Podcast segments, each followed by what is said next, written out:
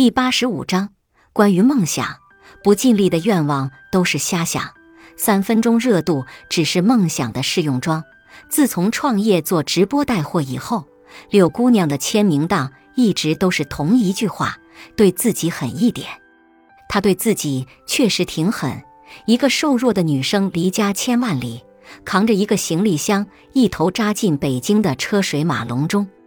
最忙的时候，他一整个月吃睡都在工作室里解决，每天连轴转，直播、点外卖、加班、谈业务，一播就是十几个小时。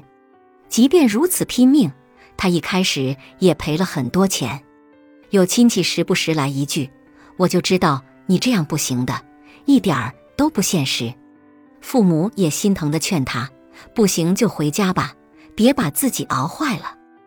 而他却暗暗的在笔记本里写道：“我想做一个像样的人，我想过一个像样的人生。”我曾问过他，为什么要对自己这么狠？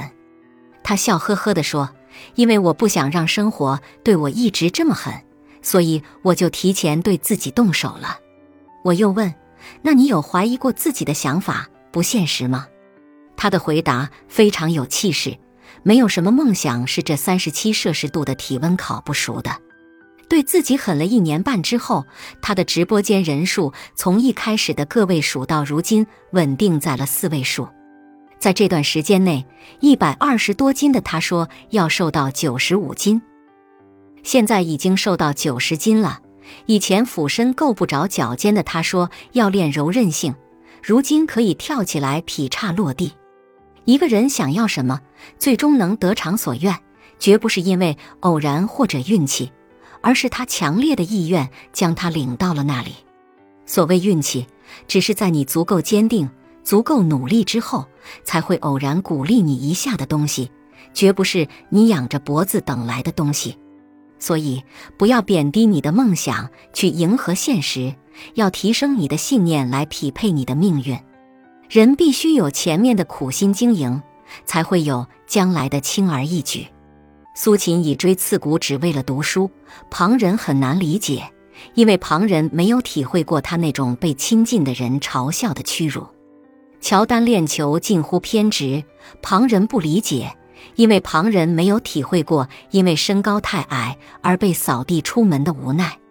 越王勾践卧薪尝胆，旁人不理解，因为旁人没体会过从一国之君沦落为仇敌的仆人的那种自尊扫地的悲凉。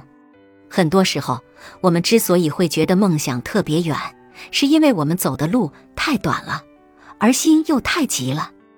我的建议是，不要自我设限，不要拖延成疾，要把手头的事情做好，把简单的事做出彩来。享受每一次小型的胜利，不断的积攒我能行的喜悦感，然后你就会越来越有底气去向这个世界索要更多。只要你够胆、够拼、够坚持，不管多难，不管多晚，这个世界都不会打烊。需要坦白的是，我一直推崇悄悄的努力，并不是单纯的为了结果能够惊艳所有人，而是怕失败了被人知道。